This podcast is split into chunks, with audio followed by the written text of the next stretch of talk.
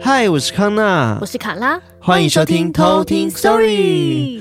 哇，我觉得这一集呢，我们有非常多东西可以跟大家分享。没错，已经迫不及待了。对，那上次呢，我们不是在跨年后的隔天一月二号的时候有去嘉义吗？没错，没错。为什么你去嘉义呢？我们是去刚会。刚会是什么？工作。开始讲台语。对的吗？这是对的。是吧？请问艾瑞克刚做刚做工作怎么说？康亏。康奎，接近了，接近。知道为什么要讲台语吗？因为我们那一天听了非常多的台语。对，我真的觉得已经是一整年 我的台语量，而且今年才刚开始。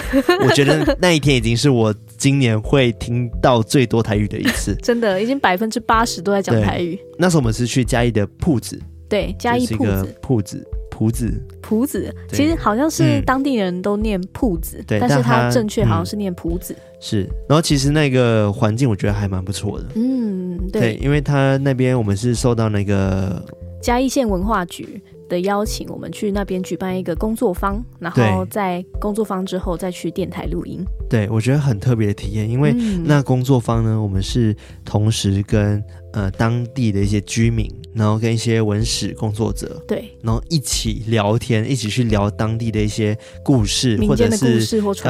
刚刚讲到说铺子，它以前的由来，由来对名字，它有那边很知名的一个叫做龟仔 潭的一个龟仔潭潭，我是我是对的，对对对对对。龟仔潭的一个故事，嗯、就是鬼仔潭嘛，鬼子潭，对，对我觉得还蛮特别的啦。嗯，而且除此之外，我们还聊到说，可能像那个文史工作者，他有调查到关于冥婚相关故事，然后我们就聊得很开心，因为我们自己也有科普过关于冥婚的故事。对啊，所以就觉得哇，好有共鸣哦，然后就在聊。对，然后其实认识蛮多人的。当天。工作坊里面的角色有很多嘛，刚刚讲文史工作者，然后还有老师，然后还有媒婆，对、嗯，真是当地的媒婆，真的是媒婆。其实他们都蛮斜杠的，像那个老师，他本身就会很多个语言嘛，就是他会日文啊，然后会马来西亚文，他马来西亚文会一些单字啊，对，会一些单字，然后会台语啊、客语，对，因为他是教台语的。嗯嗯嗯，对，他是本身是那个国中老师，对，国中老师，然后他本身也一直都有在带团，就是去导览当地嘉义的一些文化的故事，对，朴子那边，对，铺子那边的文化，对，我觉得很特别。然后还有就是一个阿嬷，那、嗯、那个阿嬷也是一个很有，就是很想一直跟我们分享很多故事的一个人，对，真的是很热情的阿妈。对，反正我就觉得蛮有趣的。嗯，然后就是把当天的工作坊的东西记录起来之后，我们下午呢就到电台去录。音了，嗯嗯嗯，然后那时候我们也是去受到嘉义的一个广播电台，对，其实这是同一个、嗯、系列的活动了，对。那我觉得还蛮蛮精彩，我觉得可以在今天的后面跟大家分享，对啊，对，因为我觉得我们现在肚子里面已经有很多故事可以跟大家讲了，对，我们已经那天已经讲不知道几百次，然后也真的觉得说嘉义铺子那边的这个文化非常的有趣，是。应该让更多人知道，对。好，那今天呢，还是要跟大家分享一个今天的故事主题。嗯，那今天的故事呢，是由小 P 投稿的。小 P，我要再来讲我的小 P 的故事。可以，你再说一次。那个康纳听过，但大家应该没有听过，就是我以前的绰号叫做小 P。对，就是屁股的 P，不是，是 pig 的 P。对，而且我觉得最好笑的是，他刚刚跟我说。他以前有想要组一个团叫做 Pig，就 P I G P，所以他就有另外一个朋友叫做小 I，小 I 对，然后但是他们找不到 G，对，我们就一直 P I P I 这样子。那我就很不懂，到底谁会想要叫猪呢？对啊，毕竟那时候国小嘛，还不懂事啊。以前是不是很喜欢一些有一个卡通，好像也是猪，不是佩佩猪，不是佩佩猪哦，但是我不知道是哪个猪了。然后它也很有名，Really？还是是那个蜡笔小新里面的猪？你说那个肥嘟嘟左卫门，对，以前猪好像蛮有名的。有吗？我以前都看飞天小女警，还有胆小狗英雄。哦，好啦，反正我是觉得他应该可以不要叫做 Pink 嘛，可以叫做 Pink 之类的嘛，啊、像 Black Pink 那么红。对啊，组一个 Pink 团也不错啊。没有，那时候还取一个猪。对啊，那时候韩团还没开始嘛。对啊，或者 Peanut 啊，或者是 P 小花生，还有什么？呃，Pineapple，孔雀，孔雀，小孔雀。对，然后看到公的就一直展翅，展那个尾巴那样子。我们才国小。好了，今天是小 P 的故事。那今天小 P 的故事，我觉得也算蛮精彩的，因为他本身是一个呢有灵异体质的人，嗯、然后他对于灵异灵感这一块面，这块面什么这方面呢？泡面这方面呢是非常敏感的，嗯，嗯，所以他很容易就是感受到说周围有一些不好的状况，嗯，嗯，他都很明显都会知道，嗯，对。好，那我们就直接来偷听 story。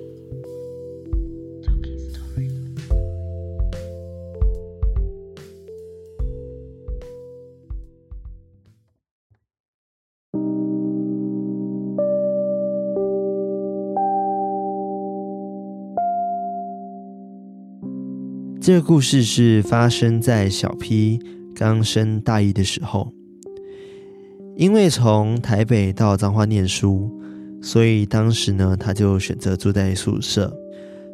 从小到大，小 P 都是一个对于灵异很敏感的人，他遇过很多的灵异事件，因为有听过很多关于宿舍的鬼故事，所以呢，住宿舍的时候呢，他其实自己也都蛮害怕的。就在他刚搬进宿舍的时候呢，他的奶奶呢也有来帮忙，然后也有帮他在他的衣柜跟床底下放了护身符。但小 P 说，对他来说完全没有用，因为呢，在第一个晚上的时候呢，他就已经睡得不安宁了。隔天呢，新生新训，所以那天小 P 就和室友们呢十点就关了灯睡着了。他也不确定是不是因为认床的关系，他整个人当晚就非常的不舒服。他也一直听到有人在小声的讲话的声音，但他却听不太清楚是在说什么。但是对他来说呢，比起看到那些东西，他对于听到和感受来说是比较敏感的。那天晚上，他决定干脆就不睡了，躺在床上发呆。之后的每个晚上呢，其实有好有坏。他想说，只要没有看到就没关系，只要跟他们和睦相处就好了。但就在有一天呢，因为早上的课突然停课，他和另外三个室友呢，就吃完早餐决定回宿舍继续睡觉。因为他们是设计系的关系，所以通常呢晚上呢都会睡不饱，只要有时间一定会拿来补眠。正当他快要睡着的时候，他突然呢听到类似有人用指甲刮他床板的声音。但因为宿舍的床是上下铺，他会把衣服呢塞在床下，所以他一开始呢以为是风扇吹衣架刮的。在第二次快睡着的时候呢，这时候他很清楚的听到耳边传来“嘿”的一声。当时呢，他马上惊醒，坐了起来，看了一下旁边的室友，发现他们都还在睡觉。当时呢，他就一直不停地说服自己说：“啊，没事，一定是我太累了。”决定再躺下来继续睡。但是就在他快睡着的时候，突然他整个人呢被很大力的推了一下。当下他吓坏了，因为已经很久没有那么明显。有这种物理上的感觉，而且他被推的地方呢，还有点痛痛的。那时候的他已经整个完全睡不着了，就坐起来在床上划手机，脑袋就不断的回想刚刚到底发生了什么事。到了下午，他就和其中一个也有灵异体质的室友说，刚刚进宿舍到那一天早上发生的所有事情。他的室友脸色一变，因为呢，他的室友呢刚好跟他感受是相反的，他是可以看到的，而小 P 是可以感受到的。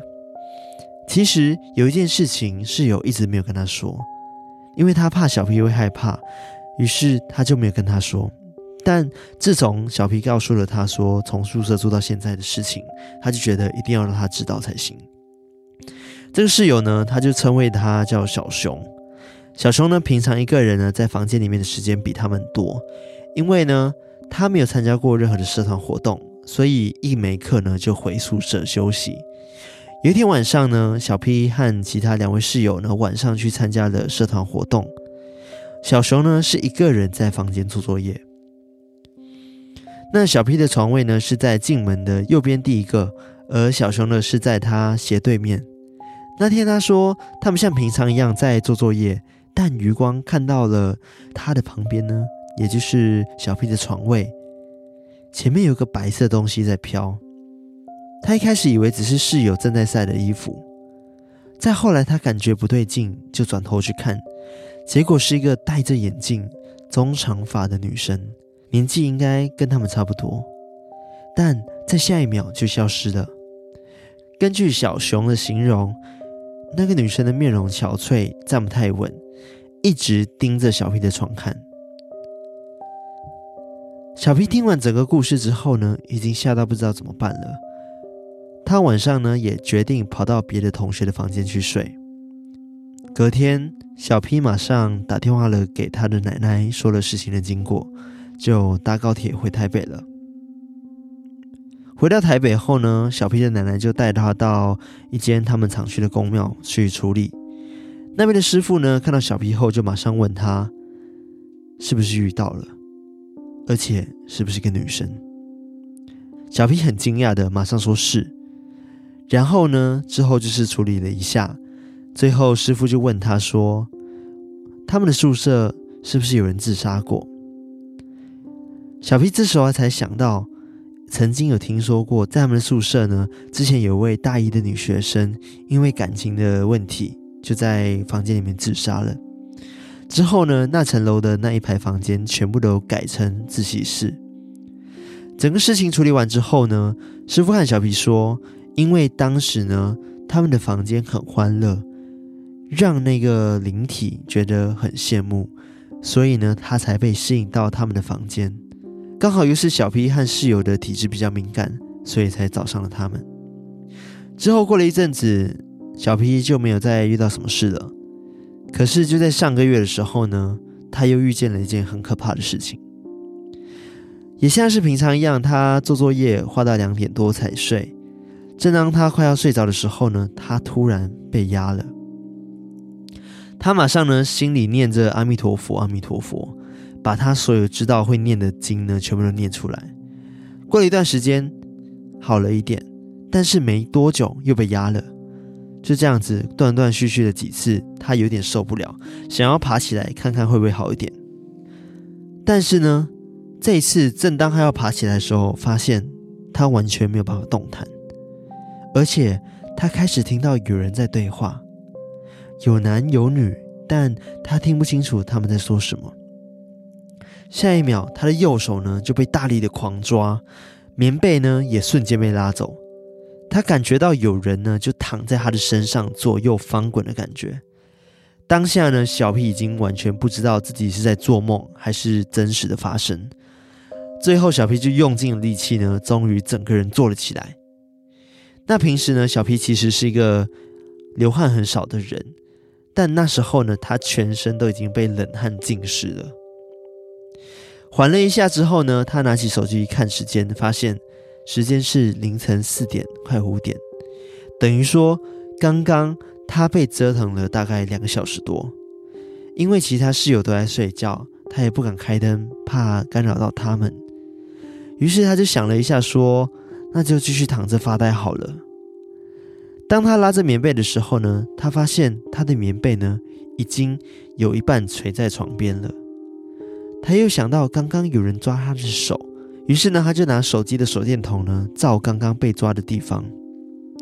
不看还好，一看呢，他整个人起了鸡皮疙瘩，因为呢，他的手腕的地方有很明显五只手指的红色印子，而且还有点破皮，所以他非常确定那绝对不是梦，而是真实发生的。那一晚呢，小 P 就没睡了。隔天的课，他也马上请假，就马上搭高铁回台北了。后来呢，他也再去了那间宫庙处理，才知道说，这次呢，不是原本宿舍的好兄弟，而是某一次他去看夜景的时候跟回来的，而且是好几位。这也是为什么他听到男女对话的原因。这就是今天的故事。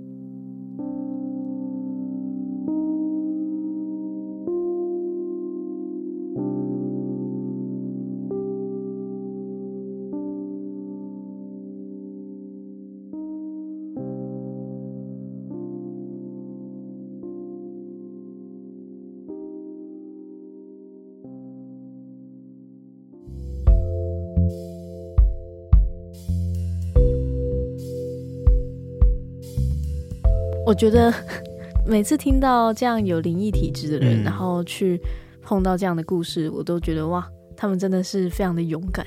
对啊，因为我觉得住宿舍嘛，难免就是很常会有一些鬼故事的传闻。对啊，而且他们那一间宿舍又是真的有人在那里面轻生的。对。所以感觉的确可能会因为他们有体质的关系，然后引来了那位就是在里面轻生的女同学来找他们玩这样子。嗯、因为他也说师傅是觉得他们太热闹了，所以那个女同学还觉得说，哎，可以找他们这样子。可是他还抓他哎。抓他是别人啊，哦，是别人抓，对啊，哦、是是那个夜游的时候。夜游带回来的。对，其实这件故事有两则啦，我觉得是这样子，因为他放在一起讲，然后都是他的经历。嗯，然后其实第一则是主要是在宿舍里面发生的嘛，就是他一直觉得说为什么有人推他一下，对啊，然后或者是刮床板的声音，嗯嗯嗯，所以他当时觉得有点可怕，然后后来就发现说哦，原来是室友也有看到，所以一个白影在他的床附近，嗯，对，然后后来另外故事是他也是近期发生的。嗯，就是因为他去完夜游之后呢，就是一直听到他床边宿舍那边一直有人在跟他讲话，对啊，男女男女的对，聊天，然后最后还刮他的手，然后还拉他的棉被，我觉得这个很可怕耶，而且还在身上滚来滚去，你有被滚来滚去的感觉过吗？可是应该是穿透感吧？是吗？就是 他说好像有人在身上滚来滚去，对，就完全被压制了。嗯嗯，我我我以前也会这样滚来滚去，嗯、就是 你说滚别人吗？对，滚别人或者是别人滚我，就我跟我姐跟我弟就会这样滚来滚去。这个是什么游戏吗？不知道，就是就会滚来滚去。所以我一听到那个被滚过去的那个感觉，我马上就有那个触觉的回忆。可是。如果是被灵体滚的话，应该就是一种穿透感吧，就是有一种被压的感觉，就是被呃压一下，呃，对，就一直不同的人一直在压你啊，好可怕哦。对啊，我觉得最可怕还是他刚刚讲的，就是手电筒去照的时候，发现他的手竟然真的有抓痕，还有红印。对啊，还有点破皮这样。对啊，这个这个怎么办啊？会不会是室友抓的啊？谁在那半夜在那边抓你的手啊？也很可怕，好不好？对，我觉得很可怕。所以你看，像像这位小 P，他灵异体质算是真的蛮严重的。嗯，对啊，就他已经是可以完全物理上有伤害的这种了。嗯，对，我觉得他需要很常去庙里走一走。嗯嗯，就是可以多求几个护身符放在身边。嗯，对啊，而且棉被被抽走也太冷了吧？就对，有点冷。对啊，对，就是除了护身符之外呢，也要一定要保持心中明亮。嗯，没错，很久没有讲这句话了。对啊，真的哦，保持心中明对，就让我想到前阵子就是有偷听课讲到说他在那个环岛还是怎样骑车之后，好像在公厕的时候遇到鬼了，然后他也把影片传给我们看。不知道你有没有看到？我没有看到那个。是我在回他，对，嗯，然后我就有跟他讲说，哦，不要想太多，应该不是，因为我自己也没有什么特别的感受，嗯，这是我看了影片，有其实我没有不舒服，嗯，但的确好像有一个类似黑影的东西，但我觉得应该可能只是他的车灯刚好照到，然后在公厕，因为他说那个公厕就只有他一个人上，但是他离开的时候发现了，回头之后就看到一个黑影这样子，哦，然后他就马上去录，哦，对。是蛮诡异的啦，嗯嗯，但我觉得还好，就是我没有不舒服的感觉，没有什么头晕什么的，所以应该不会有什么影响。嗯，嗯，那我就跟他说，哦，你你就是要保持心中明亮啊。然后他还说，有可能是自己太累了。嗯，对，其实我觉得真的太累就休息一下。就是不然的话，你可能会有一些就是不好的磁场会影响到你，都有这个可能性。没错，没错。对，然后今天呢，要跟大家分享关于铺子嘛，对不对？没错。那为什么会讲到这个故事呢？其实也是超级擦边球。其实我们其实想要找关于脏话或者是嘉义嘉义啊相关的故事，但是我们目前都没有找到比较符合的故事啊。嗯嗯。所以最后直接找来这个故事，其实也跟今天要科普的内容比较无关，但是我觉得也算是一个精彩的鬼故事。嗯，对啊。对对。那今天要跟大家讲的关于铺子呢，就是那一天我们工作房到底聊了什么，还有我们录音录了什么。对，我们今天科普呢，不是只有我科普，是我跟卡拉一起。对啊，因为我们那时候去的时候，最主要讨论的就是他们在当地的一个柜坛，对，就是桂花的桂，然后就是那个水潭的潭，桂潭这样子。但它以前有一个旧称叫做鬼仔潭，那台语叫做龟鸭塘。对。那在这个龟鸭塘呢，其实就在当地流传着非常多的鬼故事。鬼故事，没错，而且是当地人呢，就是现在可能年轻人比较还好，但是，嗯、呃，在老一辈的，就是长辈们，他们都会知道说，当地那龟鸭塘呢是不能靠近的。对，因为。知道说那边的确好像有蛮多意外的发生，对，然后或者是小孩被那个急流给冲走啊，对对，然后会有水鬼出来抓交替，嗯嗯嗯，对，而且当初呢，他们是盖那个竹子桥嘛，对不对？对对对，因为他们其实那时候很古早的时候，其实那个龟鸭塘它其实是铺子溪流去形成的一个水潭，嗯、然后它河道非常宽广，以前那个地区就是属于南北的交通要道，所以在真的那个刚刚竹子桥建立之前呢，居民都必须涉水而过。是对，然后后来就是有竹子桥之后，下面的那个河水都很湍急，所以大家其实在过那个桥的时候也都非常的紧张。对，都有一些风险呐、啊。对，因为它的那个风险很高，尤其是以前还没有那个桥的时候，嗯、所以其实时不时就会发生很多的。落水失足的意外，意外，因为意外真的是太过频繁了，所以当地就流传着一个类似水鬼抓交替的传说。对，那时候其实水鬼抓交替呢，我们不是有去就是问当地的那些就是居民们吗？然后像我刚刚讲说有个媒婆嘛，对不对？媒人叫晴姐，她其实有跟我们分享说，她其实之前在那个河有失足过，对，然后就真的不小心跌进水里面然后，那就被冲走。对，然后后来呢是刚好。他就是被那个桥，对，桥的那个竹子勾到，给勾着他的衣服了，所以他才没被冲走。对，很可怕，对，很可怕。所以那时候他还说，他看到了树上有一个白影在飘，嗯、然后他就以为是鬼。然后后来其实他就有被救起来嘛。然后回到家的时候，他就跟他家人讲这件事情。然后隔天去看的时候，发现、嗯、哦，那白影好像只是一件衣服，对，只是一个雨衣、后刷这样子。对，所以其实大家对于那个铺子。龟仔塘的印象其实是有点恐惧的，对，因为其实，在跟每一位李明啊，或者是这些呃铺子的人，就是在分享这个故事的时候，嗯、其实他们每一个人的回忆都有说到，说那个水流是真的非常的湍急，对，就是里面真的水就很急，而且甚至是有漩涡的那种，对，对他好像说那个漩涡的台语叫做“真雷亚卡”这样子，哦，不知道有没有念错，但我觉得这个台语非常的有趣，所以对我觉得学到蛮多台语的，因为他刚刚讲到说，他们的父母都会告诫他们说，千万不能去那个河。嗯，那边玩嘛，因为听说在河旁边也会有那个叫什么蛤蜊吗？对对对，因为其实以前的那个生活其实也不是那么的富裕，嗯、所以他们就会觉得说，哎，河里面有蛤蜊呀、啊，有一些鱼虾，可以抓这些现成的很丰富的资源，可以拿去卖钱。对，所以他们就会有很多居民啊，也都会去海里面就去打捞这些海产这样子。对，但是他们并不知道说那个水的深浅，对对，那个界限在哪里，所以有些人就因为这样子呢，不知道。知道那个水性在哪呢？对，就真的就发生意外，然后就死了很多人这样子。对，所以这个也可能也是以前。意外这么频繁的一个原因，对，就是因为这个意外一直频繁下去，然后很多人就讲说，其实这个就是水鬼抓交替。对对对，然后后来那个李民们也有在分析说，嗯、哦，可能也是他们自己心理作祟，因为他们在经过那个竹子桥的时候，其实那个竹子桥都会一直发出叽叽叽的那种很可怕的那种声音，嗯嗯、所以也造成他们很紧张的情绪。再加上说那时候也没有那么多的路灯，其实是非常黑的，对，所以他们就会觉得过那个桥。然后去涉这个水，非常的恐惧。对，我听他们讲说，他们每次在过那个桥的时候，嗯、附近的时候，他们都会憋气，赶快冲过去，或者是想说赶快赶快就上去了，因为好像有斜坡的样子嘛，嗯、对不对？对，也是有斜坡。然后骑脚踏车说要一气呵成上去，对，或者是要用牵的。对对，对反正我就觉得哇，大家都知道说那边真的很危险，而且父母都会讲说，如果你去那边玩的话，我就把你打死。对，他就而且是严重的，对严重的警告哦。对，我记得他们有一个名称叫做什么排米亚。排康、那个、哦，排康是那个不好的地方，不好的地方，然后会聚集排米亚。他们都说，如果有不好的聚集的地方，就叫做排康。嗯哼，然后就会有排米亚的出现，这样子。对对。哦，排米亚是不好的事情，然后排康是不好的地方。拍面好像是不好的东西，应该是以前俗称的灵体哦。对对对对，就比较台语的口语化的讲法。对，他就说那个地方是拍康这样子。对，然后拍康就会有会有拍面出出现。对，然后我就觉得哎，蛮有趣的哦。对，然后其实那个水鬼抓交替的故事呢，其实不止这样子，刚刚卡拉讲的那样而已。它其实有一个传说。对，它其实是有一个传说的故事的。那我们刚刚讲到的比较多就是。呃李明跟我们分享到的，就是他们比较亲身经历的部分。那他们传说的故事到底是怎么样呢？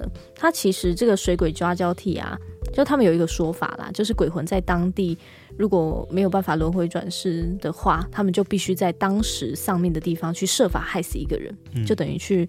让这个冤魂去接替自己的位置，这样子就一个抓交替的概念，才可以投胎转世。而且他们还有一个规定，就是这个溺水的人要轮值一年，一年对，然后一年之后才可以继续抓交替这样子。而且因为他们都非常怕阳光，所以都只能在晚上出现。所以到晚上的时候，大家都会互相警告说：“哎，到了晚上不要去龟鸭塘，会被抓交替。”这样，嗯、他们就有一直盛传这样的传说。然后。在清朝时期的时候，他们还有相传说，这个水鬼他不仅会在这个水潭会出没，他还会在平常的时候去幻化成一般的人形。人形。传说有一次，就有一个水鬼，他就化成人形，然后走到街上去买酒喝，然后那个酒贩就跟他收钱呐、啊，然后就给他那个酒，但是他就发现说。哎，这个钱怎么就变成冥纸了？他就想说，这个人是在跟我开玩笑吗？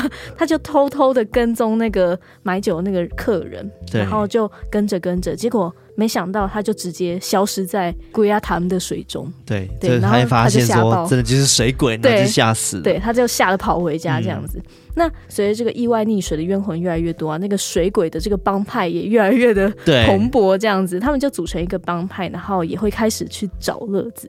所以还有另外一个传说是，有一天晚上有一团唱戏的戏班，他们被人邀请去唱戏。嗯，对，但他们不知道说到底是谁去邀他们的，只知道说他会给他们很多很多的钱，然后让他们一直演到天亮，然后不到天亮都不能停这样。那当时台下就来了非常多的观众，非常的热闹。但是这个戏不管怎么演，然后。不管怎么唱，不知道为什么，就是一直没有办法天亮。对，直到他们唱到一句话。对，然后那一句话刚好是一段佛经的经文，叫做“哪尼郎，哪尼郎”这样子。那是台下的观众一听到这个“哪尼郎，哪尼郎”之后，他们就全部吓得大叫，然后就全部一个一个的跳进水中。对，这时候戏班就整个回神过来，发现说：“哎，已经早上了。”然后也发现说，台下的观众全部都不见了，他们才知道说：“哎。”原来那群人就是水鬼，然后也发现说自己现在人就生在龟鸭塘这边。对，而且他们收到的钱全部都变成冥纸。对，非常的可怕。对。反正就是，其实这个故事不止这样子哦，因为它还有后续。嗯、对，他还有卡拉讲的是最有名龟鸭潭的一个传说，就是唱戏班的故事。嗯、但是呢，其实呃，大家都知道说水鬼的故事嘛，会抓交替这件事情，所以其实大家都知道怎么去预防被水鬼抓交替。嗯、对，所以呢，后来呢，人们就是比较没有去靠近那鬼压塔了。嗯，水鬼就想说怎么办？我都抓不到人了，没有交替可以抓了，烦恼哎。于是他们就想了一个方法。那这方法呢，就是他们在呃太阳下山之后呢，变成一个漂亮的女生。哇哦！对，然后就可能我不知道有没有穿衣服了，应该是有吧，应该是有吧。然后就变成一个漂亮女生呢，在河边，然后就是请求过路的人啊，就是行人哦，帮他们背他们过河这样子。嗯嗯嗯嗯、那一般的行人，尤其是男生，就看到那么漂亮女生的时候，这样说哇，既然这样子一个美眉要求我，就是请我帮忙，妹妹那我就觉得说哦、呃，心生怜悯，然后觉得应该要。帮助他一下嘛？对啊，对，当然一定有好色的部分了，但是 故事里面没有讲。然后于是呢，他们就帮忙把他背过马路。哎、嗯，不不背过马路，背过河，背过马路是老太婆。对，好，反正就背这个女生过河。那一开始他们背的时候，就发现说，哎，这个女生的那个体重就像轻如婴儿一样，就非常非常的轻。嗯，而且最诡异的是，她的那个身体身体的温度非常的冰冷。就像水一样冰冷。嗯嗯，那而且他们在过河过到一半的时候呢，那个女生的体重呢会突然间变得像那个铅块啊、嗯、一样重，就直接把他们压在水里面，那就把人压死了。哇，超可怕的！这个他们就抓交替成功了，你知道吗？然后后来他们就发现说，哇，这招真的太有用了，所以水鬼们呢就一直在用这招去抓那个交替。嗯嗯嗯，对。然后后来呢，就是有一个屠夫。就是他是专门就是砍杀猪的，对。然后有一天呢，他就是也是经过这个河要过河的时候，他就也遇到了这个变成漂亮女生的水鬼，对。然后就请他就是背他过河。嗯。那这个屠夫呢，他就比较聪明吧，然后他就发现说好像有点不对劲，嗯。于是呢，他就拿出了绑猪的绳子麻绳，然后就跟那女生说，呃，那个。因为那个水很急，我怕你被冲走，所以我帮你用绳子帮你绑好好了，嗯、这样比较稳固一点点。嗯，他问呢？对，靠问呢，是这样吗？反正他就比较稳一点。然后结果呢，他绑的太紧了，然后再加上过河的时候水弄到那个绳子的时候会变得更紧。嗯，然后那个鬼呢就挣脱不了。对，于是呢，他就吓到，就变成了一块木板。对，我不知道为什么变成木板。那个故事是这样子，他就变成一块木板呢。然后后来呢，就是。这个屠夫呢，就把这个木板呢带回家呢，给炸了，然后配着酒吃掉。对。所以呢，当时水鬼们就发现了这件事情，就知道说这个人吃鬼。所以有一天屠夫经过那个河的时候呢，水鬼们就开始尖叫，开始大喊说：“哇，那个吃鬼的来了，吃鬼的来了，快跑，快跑！”对，他们都很怕这个屠夫。对，其实我觉得这个故事蛮有趣的。对啊，很好笑。对，然后据说就是讲说，因为后来水鬼为什么比较少出没的关系，是因为后来有盖那个七宝塔盖在那边之后呢，因为有那个地藏王菩萨坐镇在那边，所以就比较有少有那个水鬼的出没了。嗯嗯，但是呢，当地的大人还是会告诫说，小孩说就是不能去那边玩，因为你会被抓交替。但我觉得其实这种寓言故事算是寓言故事吧，有点像在警惕大家说，就是不要去那么危险的地方玩啦。对啊，尤其是晚上啊。对对啊，其实不只是这种寓言故事嘛，像我们道教的。就是一些可能十八层地狱等等的，嗯，其实都是类似以这种恐吓的方式 来去教育人说不要做什么事情。对啊，对啊，都是这个概念。而且后来，因为我们也有邀请一些文史工作者或者是当地里民嘛，然后去帮我们补充一些概念。对，然后我们就有很疑惑的说，哎，为什么就是会有那个猪神？对，绑猪的绳子为什么可以绑住那个水鬼？对，他们不是鬼吗？然后再就是为什么要用油给炸？对，为什么要炸来吃？当时我们看到这个故事的这一段的时候，也觉得非常荒谬，就很荒谬，就想说为什么会这样子？然后那个大哥就补充，对，那个庄老师就补充说，其实呢，当时那个呃，好像是那个麻绳绑住绳子，它其实是有一种法力的。对，其实就是当时的道士都会用麻绳，然后去灌入一些。那个神力，然后让他有点法力，这样对，然后就可以困住那个鬼。嗯嗯嗯。然后后来说，据说是那个肯屠夫也知道说这样子的事情，好像这个麻绳的事情对当地的居民来说就是一个很普遍的事。对，所以大家都知道。嗯嗯嗯。对，所以他们都自己有。嗯。然后后来呢？为什么说变成木板都要炸来吃呢？为什么是用炸？嗯，因为呢，据说用炸的可以把那个。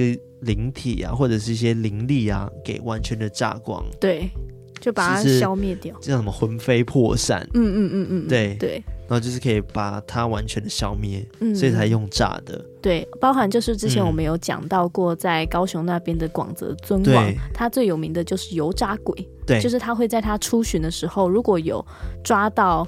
真的恶鬼的话，因为他旁边都会有备着一个滚烫的油锅，对对对，就拿来炸他们。对，他就会马上跑到那个锅子旁边，然后把恶鬼拿下去炸掉。对，我觉得是同一个道理，对，对，对，同一个原理嘛，就是把他们完全的消灭。嗯嗯嗯，对，是用炸的，没错。所以我觉得还蛮有趣的。对啊，就整个也是有它的道理在。嗯。对对对，反正我那时候听到就是归亚他们的故事的时候，我就觉得哇，原来这个当地就是大家会觉得说水鬼。然后还怎么去防御水鬼这些故事，我觉得哇，真的是很有趣的。对啊，这个是居民跟。那个水鬼的攻防战，对，真的是这样子。对啊，就是水鬼想说啊，糟了，我的招数都被拆穿了，我要再想什么其他的招数呢？这样已经有名成这样的程度嘞。对，就他们各自会去讨论一些战术，我觉得非常的有趣。对，但其实现在的龟鸭他们好像正在改建中，对，对，而且也变成那个嘉义的艺术公园。对对，所以其实现在去的话，好像是看不到那个塔，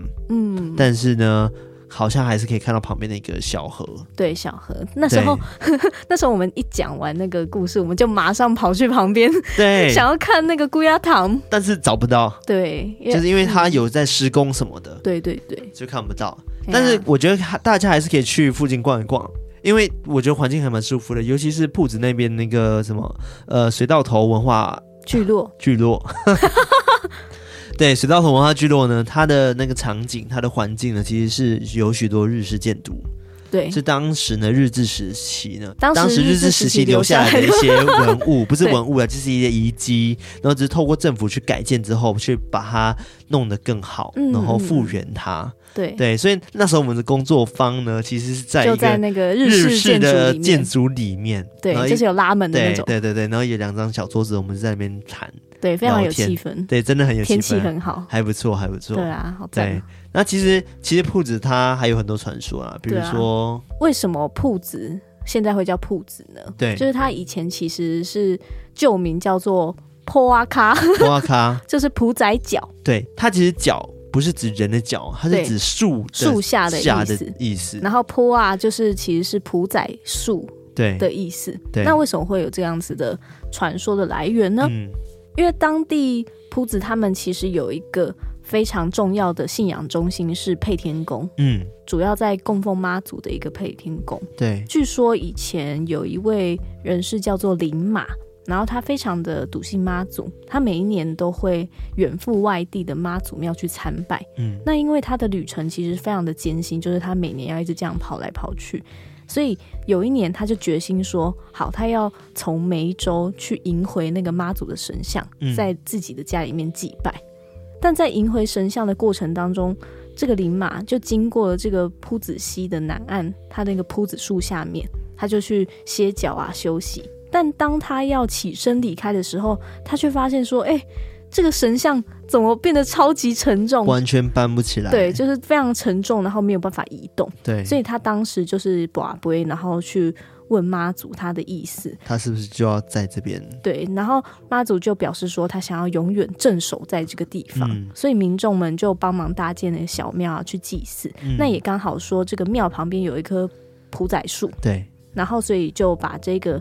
朴仔树作为这个庙名叫做朴树宫，嗯，之后这个聚落就以这个朴树宫为中心去向外发展，嗯，所以这个朴子它的旧称就叫坡哇卡，嗯，然后就是现在一直演变到说，后来那个日治时期，那个日本人觉得说坡哇卡这个名字好像不太好听，他就把它改名叫做朴子。嗯，然后一直流传到今天。对对对，然后还有一个另外一个很神奇的传说是，嗯、其实那一位林马当初要把这一位妈祖请回来的时候，因为当地好像会有很多的妈祖像，然后是有真有假，对，他可能不一定能分辨出来哪一尊是真的。真的，但是很神奇的是，那一个晚上妈祖就托梦给他，跟他说啊，就是你这样每天奔波啊，一直渡海，你可以。把这个金身就是请一尊回去回台湾祭奉这样子。对，但是他就想说，可是大家都长一样，我怎么知道哪一个才是真的你？对不对？对。然后妈祖就指示他说：“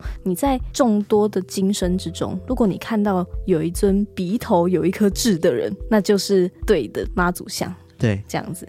然后于是隔天的时候，对，他就非常欣喜若狂的就到殿中去寻找，就是从众多的金身当中去看到说：“哎，奇怪。”明明就没有一个是有痣的啊！对，然后他当时就非常的苦恼。结果再过了一下之后，他就发现说：“哎，怎么刚好有一尊金身，他的鼻头刚好有一只苍蝇停留在上，停在那边，没错。”所以他就觉得说：“啊，这个、就是这一只了，一定就是他。”哎，不这一只，这一尊了，对不起，对对对对，对。所以后来就是，他就知道说，就是这一尊就是真正。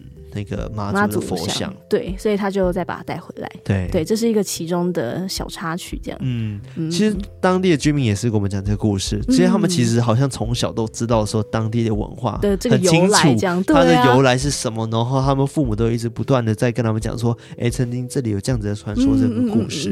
然后其实我觉得他们也是找对人了，就是找我们这个节目来去听这些故事，来跟大家分享。因为他们也希望说，现在年轻人的确比较不会有这些相关的一些知识，或者是、嗯、呃听过父母讲过这样的故事，所以他希望可以透过我们节目，可以让更多人知道说，哎，其实铺子这个地方，它其实原本的文化。是怎么样，嗯、然后当地的文化是怎么样，嗯、然后可以让更多人来铺子这边看一看，然后去感受一下这边的一个文化气息。嗯，对，我觉得真的非常的有趣，嗯、而且我觉得居民们他们了解的。